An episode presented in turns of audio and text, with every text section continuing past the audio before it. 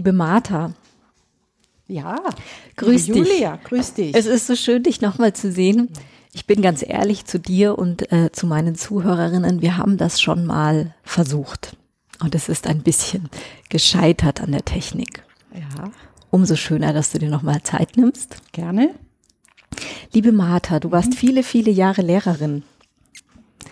Was ist denn so das Prägendste für dich am Lehrerinnenberuf? Das, was für mich am wichtigsten war, meinst du? Genau. Also für mich als Lehrerin waren immer zwei Dinge das Wichtigste, nämlich einerseits die fachlichen Inhalte, die mich von Anfang an total begeistert haben. Ich bin ja Englisch- und Französischlehrerin und die mich von Anfang und ich muss sagen bis zum Schluss fasziniert haben. Sprache.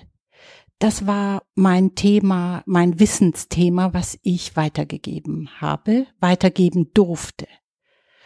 Und das andere war die äh, Arbeit mit den Schülerinnen und Schülern. Das fasziniert mich äh, von Anfang an bis zum Schluss. Die Psychologie die da zum Tragen kommt, die Gruppendynamik, die da aktiv wird, meine Aufgabe als diejenige, die die Ziele vorgeben kann und im günstigsten Fall die Schülerinnen und Schüler dafür begeistert, dieses Ziel zu erreichen und zu sehen, was kann ich tun? Damit diese Begeisterung, diese Energie bei den Schülerinnen und Schülern entsteht. Also im Grunde würde man sagen, äh, wie gehe ich didaktisch vor? Didaktisch aber nicht nur im kognitiven Bereich, sondern äh, insgesamt äh, hineinnehmend das, was stützen kann, um das Wissen, was ich weitergeben möchte, bei den Schülern zu landen. Wäre das vielleicht auch deine Definition von gute Lehrerin oder guter Lehrer? Was muss so eine Person, Person denn können? Ja, was muss die können? Äh, diese Energien freisetzen bei den Schülerinnen und Schülern, das ist für mich der Schlüssel. Äh, denn wir können als Lehrkräfte etwas anbieten. Und wenn wir das auf eine Art und Weise tun, die bei den Schülern und Schülerinnen diesen Funken entstehen lässt, da, dann trägt sich der Lernprozess selbst oder ein Gutstück selbst. Aber das ist, äh, es ist leicht gesagt, aber das ist eben äh, die Aufgabe, dass wir erkennen, wie können wir das erreichen, wie können wir das umsetzen. Äh, jetzt bin ich aber nicht die Erste, die so denkt in diesen Prinzipien. Es gibt ja eine umfangreiche Forschung auf diesem Gebiet in der äh, pädagogischen Psychologie, in der Entwicklungspsychologie. Es haben sich schon sehr viele Leute, außer, außer meiner Wenigkeit, äh, wenn ich das so sagen darf, äh, Gedanken darüber gemacht. Und an, an denen und an deren Ideen und Arbeiten habe ich mich auch orientiert und habe mich selber begeistert dafür, wie das andere sich überlegt haben, auch aus der Praxis vielleicht und aus der Theorie. Und dass die das auf den Tisch gelegt haben und gesagt haben, so könnte es gehen. Mhm. Und jetzt hast du das schöne Wort benutzt, Energien freisetzen. Ja. Da würde ich gerne noch mal drauf eingehen. Was verstehst du darunter? Ein anderes Wort dafür, was wir im schulischen Bereich ja gerne benutzen, ist die Motivation. Schüler motivieren. Und äh, das ist ein ganz großer Bereich, den wir, finde ich, anschauen können und unsere, unsere eigene Kraft, unsere Expertise, unsere Erfahrung dann auch äh, einbringen können, um zu sehen, äh, wenn ich Schülerinnen und Schüler eine gewisse Altersstufe vor mir habe, was weiß ich aus der Entwicklungspsychologie, was weiß ich aus meiner Erfahrung, was weiß ich von dem, was andere schon äh, äh, erarbeitet haben, was, wie kann ich das stützen? Wie komme ich an dieses Kind ran, sozusagen? Und äh, ich finde schon, und das ist ja wirklich bekannt, wenn man Kinder sieht, wie sie in den Kindergarten gehen und wie sie eingeschult werden, mit welcher Begeisterung, mit welcher Lernfreude die dahin streben.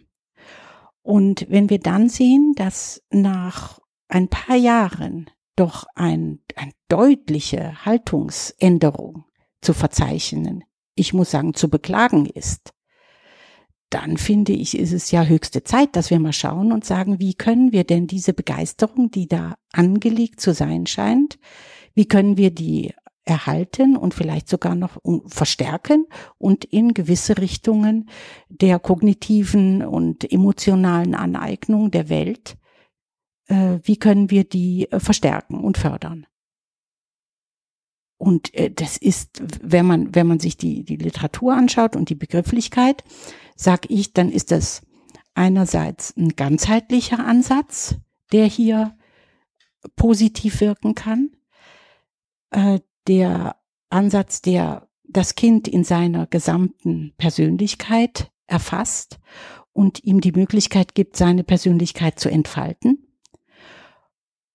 Und zwar im Sinn, natürlich, finde ich, muss man dazu sagen, einer hm, Einbettung in ein Ziel, was hinführt zur nicht nur persönlichen Entfaltung, sondern auch im Hinblick auf eine Einbettung in die Gesellschaft und eine, ein wachsendes Verantwortungsgefühl des erstmal des jungen Menschen. Bei einem Kind kann man das noch nicht äh, sagen, aber bei einem Jugendlichen, Pubertären und dann hin zum Erwachsenenalter, dass diese jungen Menschen immer mehr begreifen, dass sie nicht alleine sind, sondern dass sie eben im Netzwerk der Gemeinschaft und der Gesellschaft stehen. Jetzt hast du schon ein paar Mal äh, kurz gesagt, ähm, dass das ja bekannt ist oder in der Literatur auch so besprochen ja. wird. Jetzt weiß ich natürlich gar nicht, wer uns alles zuhört und auch mein Wissen diesbezüglich ist jetzt nicht so umfangreich. Deswegen dürfen wir uns und können wir uns natürlich auch immer leisten, da ein bisschen ausführlicher äh, zu sein. Du hast jetzt vom ganzheitlichen Ansatz gesprochen. Vielleicht ist das sowas, was man vielleicht noch mal erklären muss, ähm, sozusagen, was das bedeutet, vielleicht auch im Verhältnis zur Schulform, wie wir sie jetzt momentan kennen. Genau, gehen wir aus von der Schulform, wie wir sie momentan kennen und wie sie jeden Tag stattfindet. Wir haben 30 Kinder in einem Raum. Wie viel Quadratmeter werden das sein? 30, 40, vielleicht ein bisschen mehr, wenn wir Glück haben. Und die werden äh, an einem Morgen, jetzt mal stereotyp gesagt, an, in sechs Stunden hintereinander in sechs verschiedenen Fächern getrennt voneinander von verschiedenen Lehrkräften unterrichtet. Das ist jetzt zum Beispiel spätestens ab der sechsten, fünften, sechsten Klasse geht das so in den verschiedenen Schularten. Und äh, das ist die äh, doch typische Aufspaltung des Lebens und der äh, Wissenserfassung in verschiedene Bereiche und äh, ist auch, so wie wir die Schule heute gestalten, vor allen Dingen im theoretischen Bereich angesiedelt. Äh, wenn wir den Menschen aber ganzheitlich sehen, so äh, wissen wir ja, dass eine Situation oder ein Problem eben in einem Kontext steht und so viele verschiedene Aspekte hat, die für den jungen Menschen, für den, für uns alle sehr wahrscheinlich, viel einfacher zu erfassen ist wenn wir den Kontext mit hineinnehmen. Und solange wir das Wissen so stark isolieren und so theoretisieren, die Wissensaneignung, äh, denke ich, haben wir ein, äh, ein Ergebnis hinterher, was deutlich besser sein könnte, wenn es ganzheitlich, das bedeutet, in einem viel größeren Kontext das Problem, was zu lösen ist, auch das mathematische Problem, das physikalische Problem, das biologische Problem, das sprachliche Problem, äh, könnte man in diesen, wenn man die Kontexte besser vernetzt, dann ist die sehr wahrscheinlich der, der Lernvorgang ist äh, sinnvoller, leichter letztendlich Und was ich ja, davon bin ich überzeugt, was ich glaube, dass er, dass das Ergebnis besser wird. Und das ist Warte, meine eigene Erfahrung. Ich bin, ich bin gerade, ich greife gerade nochmal ja, nach dem Mikrofon. Entschuldigung, meine lieben Damen und Herren, ich ja. werde übergriffig. Ähm, das möchte ich gerne nochmal festhalten. Jetzt wird mir was klar. Das heißt im Grunde genommen auch, es ist eher so ein projektbezogene, wäre es eine projektbezogene Schulform oder anders formuliert, man hätte nicht klassisch, ich habe jetzt Mathe und dann habe ich äh, Englisch, sondern ich spreche vielleicht Englisch in dieser in dieser Unterrichtseinheit oder wie auch immer über Zeiten müsste man wahrscheinlich sich noch Gedanken machen, aber löse ein Problem und habe mehrere Kompetenzen, die ich dabei versuche zu erreichen. Genau, Kompetenzen und auch Wissensbereiche, die aktiviert werden das hört sich natürlich an äh, wie eine Schule, die vielleicht, äh, wer, wer kann sich so eine Schule überhaupt vorstellen? Weil die unterscheidet sich ja von der Schule, so wie wir sie heute kennen, dramatisch. Aber wenn man sieht, wie die Fächer eigentlich zueinander neigen, sagen wir mal Englisch, Geschichte, Kunst, Musik, äh, die Literatur, äh, dann fallen einem so viele Möglichkeiten ein, das zu verbinden. Und warum tun wir es nicht? Wir tun es heute noch nicht, weil uns die Möglichkeiten noch nicht gegeben sind. Das ist ja klar. Und deswegen denke ich, dass wir bei solchen Überlegungen, wie wir sie gerade machen, auch ähm, in Epochen denken muss, wobei die entfernteste Epoche wäre dann das Langfristige wo und das und noch weiter entfernt ist sozusagen eine Vision. Aber die können wir vielleicht mal weglassen. Nehmen wir mal, aber die brauche ich eigentlich, um das langfristige zu entwerfen. Also ähm, korrigiere ich mich. Ich brauche eine Vision zuerst einmal. Und dann schaue ich, wie kann ich das, wie sieht das langfristig aus? Wie könnte man sich das in 30 oder 40 Jahren vorstellen? In diesem Land, so wie wir das jetzt haben. Mit dem, was wir wissen an Prognosen, an äh, Wohlstand, an Mitteln. Und auch an Strömungen, äh, gesellschaftlichen Strömungen, die anscheinend im Gange sind.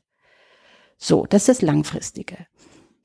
Und da ist natürlich sind die großen Strukturen, da sind die großen Organisationen, da ist äh, die Politik ist da gefragt und da sind natürlich auch weiterhin die die Forschungsinstanzen gefragt an den Universitäten und Instituten und so weiter, dass die die die Basis dafür bilden langfristig, mittelfristig. Das ist schon, da wird schon spannend. Was kann man eigentlich mittelfristig tun, um dieses äh, zu erreichen langfristig? Und dann haben wir es zu tun mit dem, was kurzfristig ist. Ja, heute ist Sonntag. Was ist Montag? Ich gehe Montag in die Schule, habe meine Klassen, habe meinen Stundenplan, habe meinen Lehrplan, den ich erfüllen muss. Wie kann ich schon kurzfristig äh, den Kern legen, den Samen könnte man sagen, legen, dass da etwas aufgeht im Laufe der Zeit? Das finde ich spannend und da glaube ich auch dran. Ich finde auch wichtig, das zu trennen. Diese, ich habe es jetzt in drei Epochen sozusagen geteilt, weil sonst kommt man durcheinander. Man äh, hat eine äh, langfristig hat man was vor, denkt an etwas und ist dann frustriert, weil kurzfristig das alles überhaupt nicht geht. Wir können ja mal gucken, durch wie viele Epochen wir es heute Abend schaffen. Ja. Was ich ganz schön fand, war gerade deine Überleitung. Heute ist Sonntag, morgen ist Montag. Ich würde an einem Punkt eine Rückfrage stellen, nämlich Lehrplan. Ich muss vorausschicken, dass ähm, die Martha und ich, wir saßen hier schon mal ein paar Stunden und es war ein sehr schönes Gespräch. Da habe ich einige Sachen erfahren. Und eine Sache, die vielleicht nicht jedem so unbedingt deutlich ist, ist die, was eigentlich ein Lehrplan ist oder inwiefern ein Lehrplan vielleicht auch etwas ist, was restriktiv sein kann. Ja, klar ist ein Lehrplan restriktiv, weil er wählt aus, äh, was unterrichtet werden soll. Und es gibt äh, Lehrpläne, die offener sind und Lehrpläne, die, äh, das war in der Vergangenheit so, da wurden ganz bestimmte äh, Autoren oder Werke von Autoren oder bestimmte äh, Grammatiken in, in den Sprachen jetzt, Grammatikkapitel und so weiter, wurde ganz genau definiert, was zu unterrichten war, was die Schüler dann können sollten. Also auch pro sozusagen, also pro Jahr oder ist das auch richtig unterteilt in Lehreinheiten über das Jahr hinweg? Nicht über das Jahr hinweg. Das geschieht dann, es ist übers Jahr hinweg, was eine Schülerin oder ein Schüler in der siebten Jahrgangsstufe lernen soll und dann, wie es in der zehnten und so weiter mhm. ausschaut. Also schon nach Jahrgangsstufen genau definiert. Ähm, was dann aber ganz pragmatisch hinzukommt, ist ja, dass die Schulbuchverlage in allen Fächern eigentlich, in einigen sind wir nicht so sehr Schulbuch äh, gebunden wie in anderen im Unterricht. Aber in Englisch und Französisch ist das halt so, dass die Schulbuchverlage, die nach entsprechend dem Lehrplan ihre Lehrwerke gestalten. Die werden dann vom Kultusministerium anerkannt und dürfen im Unterricht eingesetzt werden. Und es läuft ja normalerweise so, dass man einfach durch das Lehrbuch durch, äh, durcharbeitet dass, dass man das Lehrbuch durcharbeitet und froh ist, wenn man das bis Ende des Schuljahres geschafft hat. Und dass dadurch äh, eine weniger Freiheit da ist. Das heißt, die Auswahl dessen, was ich an die Schüler weitergebe, ist auch in den letzten Jahren, seit es die Grund- und Leistungskurse nicht mehr, also die mhm. Orientierungsstufe in der, in der Oberstufe gab, äh, seit es die nicht mehr gibt, ist die Freiheit noch geringer geworden, würde ich sagen. Also kommen wir jetzt ein Stück weit vielleicht zu der Frage, wie frei eine, eine Lehrkraft auch sein kann, beziehungsweise ich hänge gerade an dem Punkt, jetzt muss ich gerade nachdenken, Lehrplan, Lehrplan, was hast du hast gerade gesagt?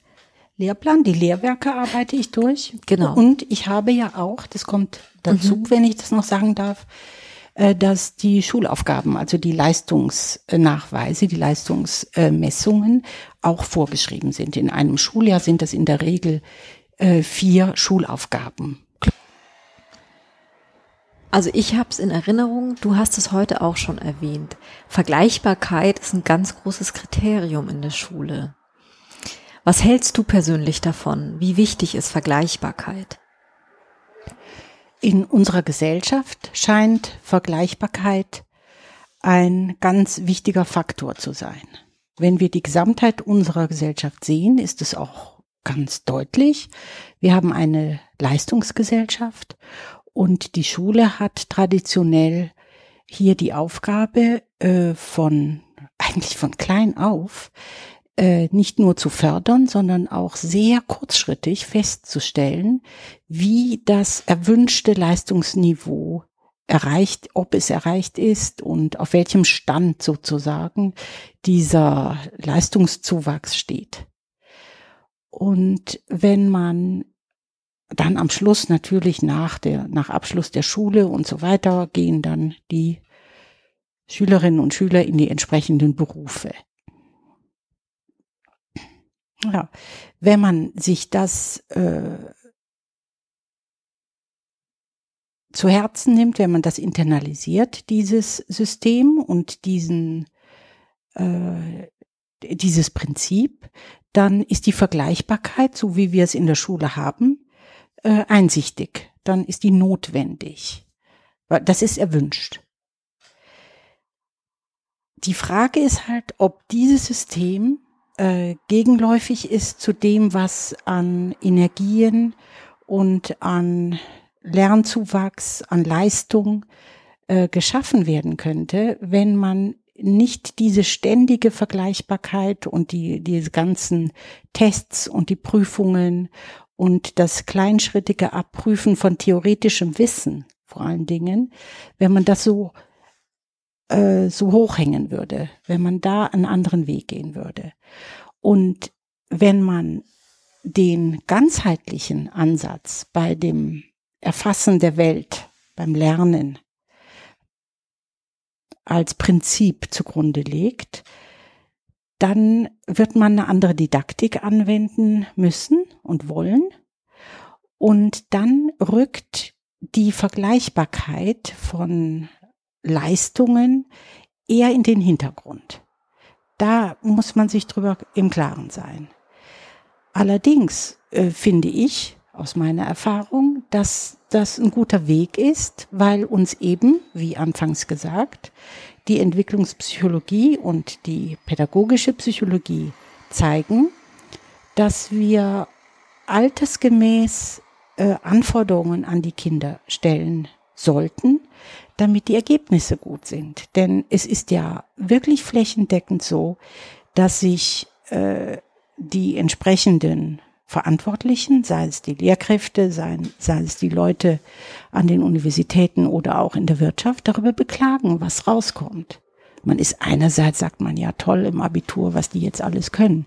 Aber wenn man sieht, wie viel eigentlich besser gelernt und geleistet werden könnte und wie viel Vermeidung seitens der Schülerinnen und Schüler da ist, wie viel ich sag's mal richtig offen, Vergeudung an Zeit, an Ressourcen, wie viel Frustrationen, wie viel Neurosen da sind, dann fängt man an, sich zu überlegen, wie könnten wir es besser machen. Ressourcenschonender, äh, so dass die Menschen äh, psychologisch heil rauskommen, dass sie gerne lernen, dass sie gerne schaffen, und da gibt es genug Ideen dafür. Und ich denke ja, dass wie wir zwei hier heute sprechen, äh, dass viele andere gesellschaftliche Themen eben so angefangen haben und noch nicht wahrnehmbar waren als gesellschaftliche Strömung, als Haltung, die dann aber im Laufe, und da denke ich wieder, muss man langfristig denken, im Laufe von ganzen äh, Jahrzehnten dann zu einer Haltung sich entwickelt haben gesellschaftlich, äh, die sich dann auch durchaus durchgesetzt hat und umgesetzt wurde politisch. Äh, sprich äh, die Umweltschutzbewegung, die Schwulenbewegung, die verschiedensten Sachen können uns da einfallen, die uns zeigen, es ist nicht alles, äh, hängt an der großen Politik und die wollen sowieso nicht und die Wirtschaft, die wollen das so und darum müssen wir da alle funktionieren. Ich bin da durchaus eine äh, manchmal vielleicht verzweifelte, aber Optimistin und glaube daran, dass wenn wir solche Ideen äh, miteinander ausdiskutieren und äh, formulieren, dass das äh, positive äh, Ergebnisse haben kann. So wie ich dich verstehe, heißt es, der Impuls muss aus der Schule direkt oder aus von uns kommen, die wir damit zu tun haben? Oder wenn du meinst Politik und Wirtschaft? Ja, da haben wir ja lange drauf gewartet. Bemerkenswert ist ja, dass vor zehn Jahren äh, in Bayern äh, das äh, G8 eingeführt wurde und da großer Unmut war in der Bevölkerung und seitens der Lehrerschaft. Und man hat gedacht, ja, das äh, verläuft sich. Und das ist für mich ein Beispiel, das hat sich nicht verlaufen. Das ist wirklich, ähm, da sind die Leute dran geblieben, haben das formuliert, Elternschaft, Schüler auch, die betroffenen Schülerinnen und Schüler. Und äh, die Politik steht jetzt äh, vor der Situation, dass sie da äh, dem stattgeben muss und dass da etwas wieder hier in dem Fall rückgängig gemacht wird. Wir müssen ganz kurz nochmal zurückrudern und erklären, G8 ist vielleicht nicht jedem geläufig. Wenn ich es zusammenfasse, würde ich sagen, äh, acht Gymnasialjahre zum Abitur statt neun mit ja. einer ähnlich breiten, flächendeckenden, also der Stoff an sich wurde eigentlich nicht wirklich gekürzt. Ja, er wurde auch gekürzt, aber das war auch dann, ähm, hatte zur, äh, hatte als Konsequenz, dass unsere Abiturientinnen und Abiturienten doch ein Jahr früher auch an die Universitäten oder ins Berufsleben entlassen wurden. Und dort hat man sich auch äh, die Augen gerieben und gesagt, äh, das sind wir so eigentlich nicht gewöhnt. Die nötige äh, Reife vielleicht und dass die Schüler auch volljährig sind, um zum Beispiel an die Universität zu gehen und nicht als 17-Jährige da mit Mutter und Vater äh, kommen, weil sie noch gar nicht unterschreiben können. Und aber nicht nur das, sondern auch, äh, dass das, dass die Zeit, die unsere Schülerinnen und Schüler brauchen, um zum Beispiel an der Universität ein wissenschaftliches Fach dann äh, zu studieren, dass die notwendig ist. Das ist der Gedanke, der dahinter steckt, dass man die gymnasiale äh, Laufbahn nicht in acht Jahren, sondern in neun Jahren konzipiert. Und der Impuls wiederum kommt jetzt eigentlich mehr aus der Gesellschaft selbst raus, ne? Ja. Zu sagen, wir wollen zurück zum G9. Absolut. Und ich, das so denke ich, läuft's auch in einer Gesellschaft. Das ist ja auch äh, mit dem Umweltschutz und mit, äh, was ich gesagt habe, auch mit der Emanzipationsbewegung der Frau, äh, ist es ja so gewesen, dass die Betroffenen gesprochen haben und dadurch dafür gesorgt haben, dass da Veränderungen eintreten. Und hier in der Schule, das sind ja eigentlich alle wir sind alle Schülerinnen und Schüler wenigstens gewesen. Wir wissen, wie Schule sein kann und wir wissen auch, äh, weil wir es selber erfahren haben, wie es, wir haben alle schon eine Vorstellung davon, denke ich, wenn die auch schlummert, wie könnte Schule eigentlich sein? Und die Schule, so wie wir sie heute äh, kennen, hat ja auch Beispiele, aber eben aus, sehr oft, nicht immer, da, ganz sicher, aber sehr oft außerhalb des Unterrichts, äh, wo das ganzheitliche Prinzip äh, auf exemplarische Weise gezeigt wird. Bei den Theateraufführungen, äh, bei den Konzerten, äh, bei den verschiedensten Projekten, die außerhalb des Unterrichts laufen. Und wir Lehrkräfte, wir sitzen dann im Konzert und wir schauen uns an und sagen, es ist fantastisch, was da geleistet wird, was da an Energie freigesetzt wird, weil da diese verschiedenen positiven äh, Prinzipien zum Tragen kommen. Im Theater wird eben Sprache und Musik und Darstellung und die Kunst. Es wird alles integriert. Das ist das ganzheitliche. Aber bei uns ist es halt so bis jetzt, dass das außerhalb des normalen Unterrichts ist. Und dann darf ich noch sagen, die, äh, die Programme des Auslandsaustausches. Das haben wir ja ganz viel auch an unseren Schulen. Das äh, Austausch ist, dass die Schüler, 30 Schüler fahren nach Italien und da kommen die Italiener zurück und äh, da ist der Austausch und die Schülerinnen und Schüler, die Englisch und Französisch und Italienisch oder Spanisch lernen, die haben da die lebendige Anwendung dessen, was sie theoretisch gelernt haben. Das ist noch Zukunftsmusik, dass man solche Programme ähm, wirklich didaktisch ausgestaltet und äh, so, dass die Schülerinnen und Schüler neben dem, dass sie da in einer Familie in Frankreich zum Beispiel leben, äh, auch noch das verarbeiten, so dass das zu ihrem Weltwissen insgesamt äh, hinzugefügt wird. Äh, aber da sind schon tolle Ansätze. Und äh, wir haben ja vom Bayerischen Jugendring das Programm, äh, das den Schülerinnen und Schülern ermöglicht, äh, darüber hinaus für mehrere Monate, zum Beispiel in Australien, in Südafrika, in Frankreich, in Neuseeland, in die Schule zu gehen.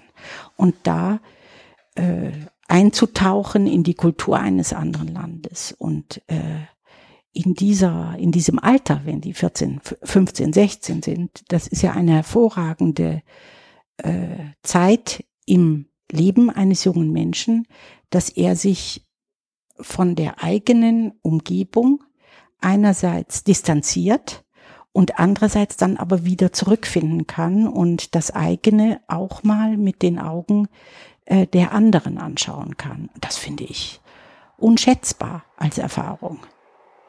Jetzt sind es ja leider, leider in Anführungsstrichen sehr individuelle Programme. Ne? Also individueller Schüleraustausch, den hast du ja sehr lange, sehr viele Jahre begleitet ähm, war an meiner Schule auch eine Option, aber so eine Option, von der man wissen musste sozusagen. Deswegen frage ich jetzt, ähm, in deiner Schule der Zukunft oder in der Schulutopie, wie du sie gerne hättest, spielt das eine stärkere Rolle? Brauchen wir mehr Austausch? Ja, ich würde es aber jetzt noch mal etwas abstrakter daran aufhängen, dass wir mehr Differenzierung mhm. brauchen äh, individueller Schüleraustausch. Ja, genau. Äh, wir brauchen oder in, in dieser Schule, die wir uns vorstellen können, vielleicht wird schon auf den Einzelnen geschaut. Da brauchen wir auch mehr Leute, die das tun.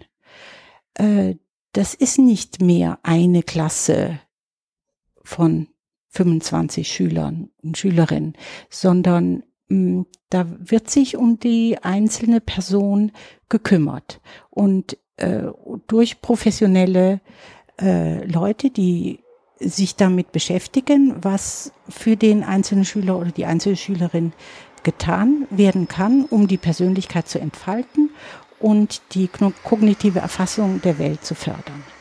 Und das mag für den einen ein Austausch sein, für den anderen mag das äh, was ganz anderes sein, äh, an einem Mathewettbewerb zum Beispiel teilzunehmen oder an einem Camp, wo in den Bergen verschiedene Techniken äh, des, äh, wie man die Nacht verbringt, zum Beispiel in den Bergen, wie man die Pflanzen identifiziert, die Bäume und so weiter. Äh, das, was sehr viel auch in den Vereinen geleistet wird in unserer Gesellschaft. Und da denke ich, wäre es doch eine gute Idee, das, was die Vereine so gut machen, äh, in ein Gesamtkonzept einzubauen. In, in das, was die Schule ist. Wir haben die tollen Gebäude da. Wir haben die, die Schule, wir haben die Turnhallen, wir haben die Riesen, wir haben eine Aula. Es ist alles da. Warum sollte das so getrennt sein? Finde ich eigentlich äh, stimmig, dass wir das mit einbeziehen und dass dadurch die alle Schülerinnen und Schüler auch die Möglichkeit haben und nicht nur diejenigen, die äh, gefördert durch ihre Familien, die bildungsnah sind, dann und die die Kinder dann nachmittags rumfahren zu dem einen Sportereignis äh, und zu dem anderen oder zu der eigenen einen Musikveranstaltung und so weiter, dass wir das eigentlich äh, als Konzept mit einbeziehen in das, was wir später mal dann auch Schule nennen. Und dass man dann gerne in die Schule geht, das kann ich mir sehr gut vorstellen. Und es ist vielleicht nicht immer so der Fall heutzutage. Die Schule ist doch in vielen Bereichen angstbesetzt. Und zwar bei den Schülerinnen und Schülern und bei den Eltern. Und wo ist diese Angst? Ist die im Klassenzimmer oder hast du die gespürt, wenn du in die Schule kommst? Na, die Angst ist das Scheitern, dass, dass die Noten schlecht sind. Es geht um die Noten. Die Noten sind das Prinzip, wie unsere ganze Didaktik aufgebaut ist. Das heißt, wir wollen den Kindern schon was vermitteln, aber wir machen das äh, unter der großen Überschrift, es wird das alles kurzschrittig abgeprüft und äh, die Vergleichbarkeit ist, ist da. Und deswegen, weil das so ist und weil das eben Konsequenzen haben kann, Beispiel in unserem Schulsystem hier in Bayern, wenn jemand äh, das nicht schafft, sozusagen, dass äh, er oder sie dann die Schule verlassen muss oder auch einfach äh, schlechte Noten äh, zu haben, äh, ist ja auch nicht besonders erfreulich. Es ist schon, ähm, das muss man schon äh, vertragen oder verdauen. Man muss dann wissen, wieso eigentlich. Und es gibt ja Schülerinnen und Schüler, die äh, keine Lust haben zu arbeiten, die zu wenig tun um bestimmte Ziele zu erreichen. Und es gibt auch Schülerinnen und Schüler, die das nicht so können, sind auf dem Gymnasium, können es aber nicht so gut, können es vielleicht ein bisschen, gerade so, dass sie nicht von der Schule gehen müssen, aber haben halt ständig die Rückmeldung seitens des Systems, das ist eher mager, das ist eher dürftig, das ist eher, naja. Und das finde ich, soll, sollten wir. Ich versuche das. Äh, ich denke, bis zum Alter von 12, 13 könnten wir die Kinder schonen. Wirklich schonen. Und mit anderen Methoden, die ich auch schon angesprochen habe, zum Lernen, äh, beim Lernen unterstützen. Auch fordern, aber nicht mit diesen Konsequenzen, die doch sehr deutlich sind, wenn die Noten so vergeben werden, dass man sogar sitzen bleiben kann, wenn man zwei Fünfer hat. aber auch unabhängig vom Sitzenbleiben, sind die Noten ständig das, worum es geht. Und ich wiederhole mich, deswegen ist ja auch unsere Didaktik so aufgebaut. Ich kann mir schon vorstellen, dass dann ab 14, 15, 16 sowas einsetzt wie ähm, eine, eine Messung. Das würde man auch noch genau diskutieren, wie oft das sein muss und was wird genau gemessen. Oder eine Bewertung. Eine Bewertung, genau. die vielleicht nicht äh, auf den Schüler direkt, sondern auf das, was die Aufgabe war, also auf den Inhalt. Also ja. es müsste irgendwie transparent und nachvollziehbar sein. Bei ja. Noten ist es ja sehr rigide und sehr klar. Es gibt ja. Noten von eins bis sechs ja. und was gut und was schlecht ist, weiß jeder. Alles, was über eine drei hinausgeht, ist eigentlich schon schlecht. Genau. Und deswegen haben wir ja die Fehlerkultur, weil die Fehler, die ein Schüler oder eine Schülerin äh, macht, die rechtfertigen mich ja als Lehrerin, ihm eine bestimmte Note zu geben. Das heißt, ich schau immer auf die Fehler. Denn die Eins, zuerst mal haben alle eine Eins sozusagen und dann kommen die Fehler und dann wird's immer schlechter, immer schlechter. Da wird was Aber abgezogen. wenn man nicht korrigieren würde, hätten alle eine Eins. Es, oder es hätte niemand eine Note zuerst ja. einmal. Okay. Es würde Folgendes passieren, wie es jetzt war ich mit den Schülern wieder im Mai in Paris eine Woche. Die reden die, nicht die ganze Zeit, aber die reden sehr viel Französisch in ihren Gastfamilien. Erstens, es hört keiner zu, der gleichzeitig korrigiert oder bewertet. Weil ich nicht daneben stehe. Wenn die Schüler in den Gastfamilien sind, so, ja. reden die Französisch mit ihren Austauschpartnern, mit den Gasteltern und so weiter. Mhm. Da passiert unheimlich viel, das sagt jeder. Worum es eigentlich alle. geht, die Sprache anwenden genau, zu können. Genau. Mhm. Das ist dann nicht theoretisch, sondern es ist die praktische Anwendung. Und da sind wir wieder bei dem Beispiel, um das nochmal zu unterstützen, wie das ganzheitliche Modell helfen kann, äh, das Wissen effektiver zu machen, ökonomischer. Ist doch viel besser. Hast du denn gerne Noten gegeben? Nein, ich habe nicht gerne Noten gegeben. Ähm, aus, aus den Gründen, die ich jetzt schon dargelegt habe. Und ich habe auch versucht, äh, immer mehr äh, Mittel und Wege zu finden, wie ich das umschiffen kann, dass die Noten äh, so ein, diese Eigenschaften haben für die Schülerinnen und Schüler, die, ähm, die ich zu einem großen Teil für äh, als negativ erachte.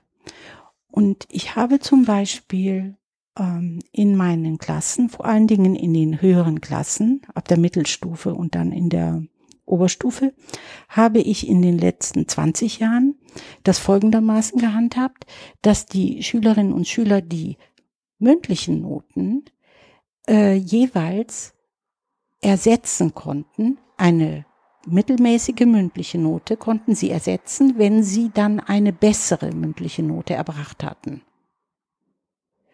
Und diese sogenannten mündlichen Noten, man nennt sie ja heute kleine Leistungsnachweise, konnten die Schülerinnen und Schüler eben durch die Beiträge im Unterricht bekommen, gute Beiträge im Unterricht, substanziell und kontinuierlich, oder sie machten äh, besondere Arbeiten zu Hause, wie Tonaufnahmen oder auch äh, zum Thema Texte schreiben, Thema, was wir gerade im Unterricht äh, durchgenommen haben, oder verschiedene Aufgaben, die ich den Schülern parallel im Unterricht ständig vorgeschlagen habe und ihnen zur Disposition gestellt habe, so dass sie die zu Hause erledigen konnten, mir entweder per Mail zuschicken oder per MP3 oder auch in der Schule präsentieren konnten.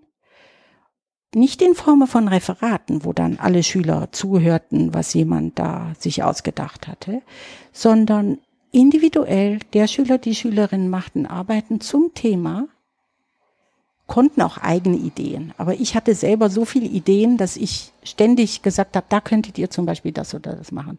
Oder wir lesen gerade äh, diesen Romanausschnitt, macht da eine Fotoserie äh, zu und beschriftet sie auf Englisch. Sowas. Und das habe ich dann benotet und diese Noten konnten die Schüler eben so oft sie wollten, so lange sammeln oder ersetzen, bis sie zufrieden waren mit ihrer Note. Das heißt, es waren keine klassischen Hausaufgaben in dem ja. Sinne, sondern eigentlich einfach von dir eigentlich ein offerierter Freiraum, wie man diesen kleinen Leistungsnachweis, hast du es gerade genau. genannt, ne, einbringen kann. Genau. Denn die Hausaufgaben, die, das ist die Freiheit. Ich muss denen natürlich normale Hausaufgaben auch geben. Mhm. Aber äh, auch die normalen Hausaufgaben, das ist jetzt, führt vielleicht jetzt zu weit, äh, wie ich das gemacht habe. Da, äh, aber da habe ich ein äh, schon ein großes Arsenal an Möglichkeiten und die Schülerinnen und Schüler wussten von Anfang an, als wir angefangen haben zu arbeiten, Anfang des Schuljahres, wissen die Schülerinnen und Schüler, dieses System gibt's bei mir und ihr könnt also Einfluss nehmen darauf, wie eure Note gestaltet ist. Wenn du zufrieden bist mit einem Dreier, dann ist gut. Wenn du nach mehr strebst, dann äh, ja, bitte, du hast die Möglichkeit. Das ist eigentlich sehr spannend. Ne? Das heißt, du hast wahrscheinlich auch nicht abgefragt, wie ich es jetzt noch aus der Schule kenne, dass man kommt und auf einmal aus der, ähm, ja, eigentlich immer vorher, zehn Minuten vorher sich nochmal schnell unterhalten hat, wer denn jetzt statistisch die letzten Male abgefragt wurde, ja, ob man es jetzt ja, wieder sein kann. Ja. Und nein, ich ja, war Gott. das letzte Mal dran und dann wurde man doch abgefragt. Richtig, ja, so. ja. Diese, diese große, diese große Thematik ja. eigentlich nur des Aufgeregtseins. Ja. Gut, äh, also es gibt ja anscheinend, es gibt Fächer, die haben so wenig äh, Stunden in der Woche, äh, sprich Geografie oder Religionsunterricht, die brauchen alle ihre mündlichen Noten. Und da sagen mir Wahl, ne? die Kolleginnen und Kollegen, dass sie sich das nicht anders vorstellen können. Und das, äh, da wage ich kein Urteil, ob das so, äh, ob das, ob man das anders auch machen könnte. Kann sein. Ich, gut. Aber ich selber habe es anders gehandhabt, weil ich für Englisch und Französisch denke ich, es äh, interessanter für alle, dass man es in der Gruppe macht, dass man redet über das, wo wir stehen im Stoff, was da in der letzten Stunde war und so weiter oder was als Hausaufgabe war. Das heißt, dass mindestens drei oder vier Personen mit mir sprechen in einem klassischen Unterrichtsgespräch. Weil wenn eine Person nur ausgefragt wird, dann ist ja klar, äh, die anderen haben nichts zu tun, die hören sich das vielleicht mit einem Ohr an, sind froh, dass sie nicht dran sind. Mhm. Aber das ist auch die Frage, also in Englisch und Französisch habe ich es nicht so gehandhabt in den letzten den letzten Jahren und habe trotzdem genug Noten machen können. Also was ich eben auch gerade sehr spannend fand an deiner Schilderung war, dass du eigentlich ja, so stelle ich es mir jetzt vor, ein Klima geschaffen hast, wo man kontinuierlich an was drangeblieben ist, weil du einen ja motiviert hast im Sinne von, naja, ich kann vielleicht meine Leistung nochmal verbessern. Ja oder ich bin zufrieden. Und damit hast ja. du auf eine Art schon ein individuelles ähm, Rahmenprogramm geschaffen. Ja, auf einer kleinen Stufe. Das sozusagen. war die kleine ja. Stufe der drei Zeitreisen, ne? Genau, ja, absolut. Absolut. Denn das habe ich, also ich habe es 20 Jahre lang gemacht. Mhm. Und das ist auch gut angekommen bei den Schülerinnen? Ja, es ist zuerst mal war großes Erstaunen und, und auch Un, Unglaub, Ungläubigkeit. Das, wie, was, es kann doch nicht wahr sein. Ja, und dann habe ich aber auch gleichzeitig gesagt, äh, mir ist schon klar, dass das auch die Arbeit in eure Hände legt. Das ist überhaupt kein Zuckerschlecken, dieses System. Ähm, und das haben die, das haben sie natürlich dann gemerkt in der Umsetzung. Und das, insofern ist das die Verantwortung auch an die Schülerinnen und Schüler abgeben, wenn man das macht. Finde ich aber, ich finde es gut, weil ich finde, dass ich sonst zu viel Verantwortung habe, auch wenn ich nur, wenn ich mit, mit äh, Ach und Krach mal drei mündliche Noten zusammenkriege von meinen 25 Schülerinnen und Schülern, dann muss ja jede genau stimmen, die muss ja datiert sein, das muss ja alles äh, einklagbar sein, sozusagen. Ja, ja, also ich habe eigentlich das Gefühl, du sowohl du als auch deine Schülerinnen und Schüler hatten eigentlich dadurch nochmal einen ganz schönen Berg Arbeit. Ja, so ist es. Ja. Aber ich denke, das ist der Preis von Innovation, wenn, wenn jemand was Neues macht. Ja, da kommen wir, da kommen wir nicht raus aus der Nummer, wenn wir was verändern wollen. Jetzt hast du vorhin noch gesagt, eigentlich würdest du sagen, bis zu 13., bis man 13 Jahre alt ist, würdest du nicht unbedingt Noten ähm, ja. sinnvoll finden. Ja. Jetzt gibt's ja auch die Diskussion um die Schule für alle. Ja. Kannst du dazu was sagen, was das bedeutet eigentlich, dieser äh, Slogan oder überhaupt diese Idee einer Schule für alle, was das beinhaltet? Wie sieht so eine Schule aus? Ja gut, die Schule für alle, das hat man ja früher Gesamtschule zugesagt. Und das war ja dann äh, total in Verruf, vor allen Dingen in Bayern, Gesamtschule. Äh, das ist, äh, da hat man Angst gehabt, dass das Niveau nicht hoch genug ist und so weiter. Deswegen, man sagt ja heute eine Schule für alle.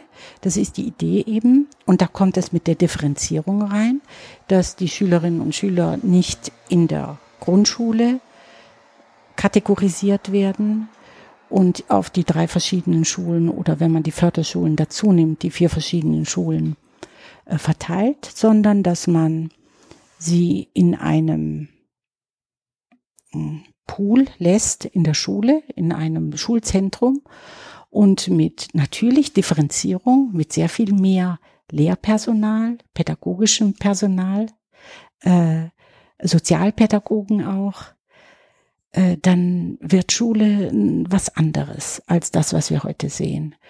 Und äh, durch die Differenzierung denke ich, also ich, ich bin davon überzeugt, dass wenn wir diesen Weg gehen, dass da gute Ergebnisse rauskommen.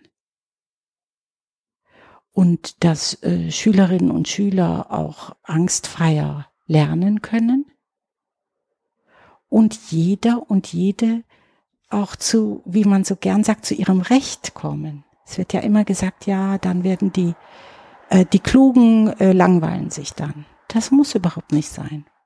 Was heißt schon, die Klugen langweilen sich? Die können auch, äh, ich sehe das auch, wenn äh, Schülerinnen und Schüler in meinem Unterricht schon etwas sehr gut können, weil sie zum Beispiel Muttersprachler sind in Französisch oder in Englisch die können ja eingebunden werden in meinen Unterricht. Die können ja teilweise mit unterrichten. Und wenn das nicht als Strebertum, weil dann jemand sowieso die bessere Note und so weiter, wenn wir das,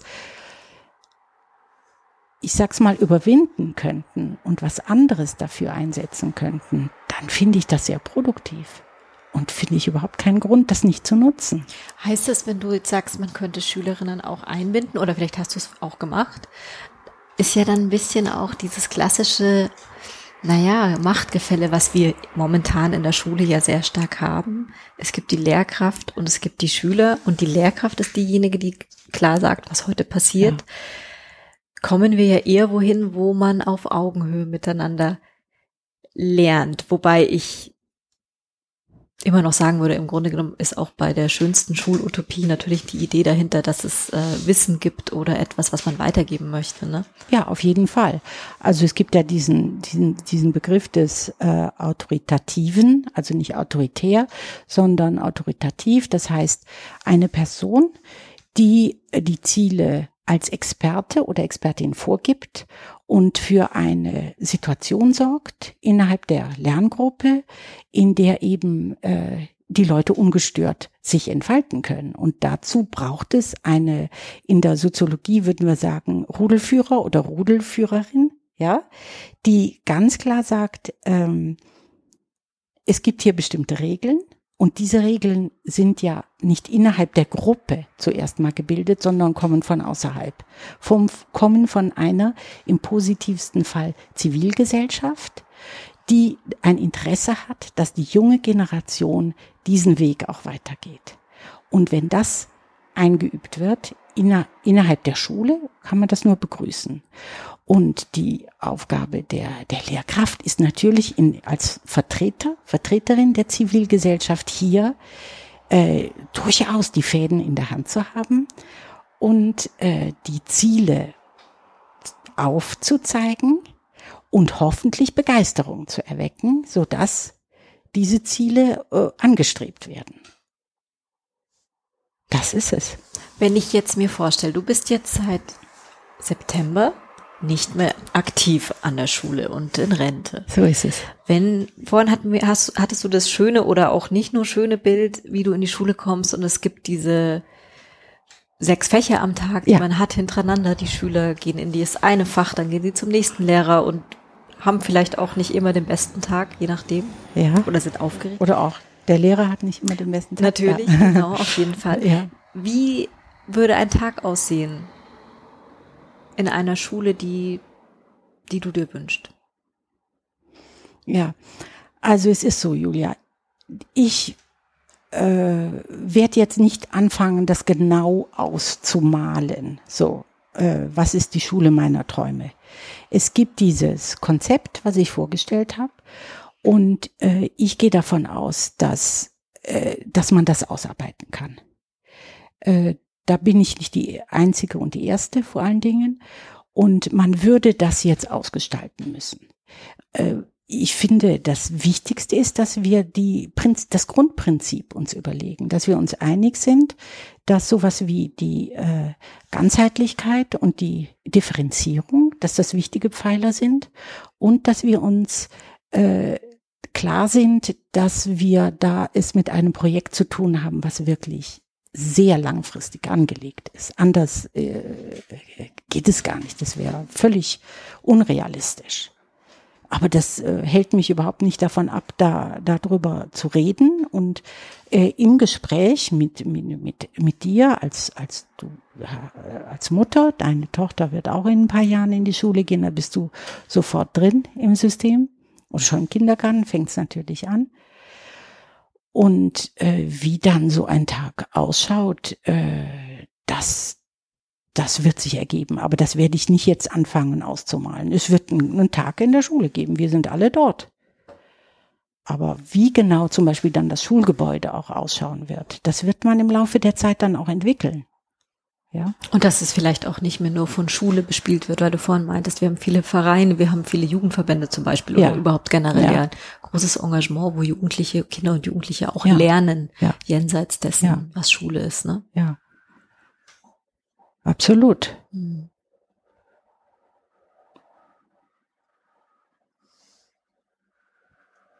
Ja, liebe Martha, ich hoffe, dass wir diese Zeitreise alle noch miterleben, zumindest ein Stück bedanke mich sehr, dass du dir nochmal Zeit genommen hast.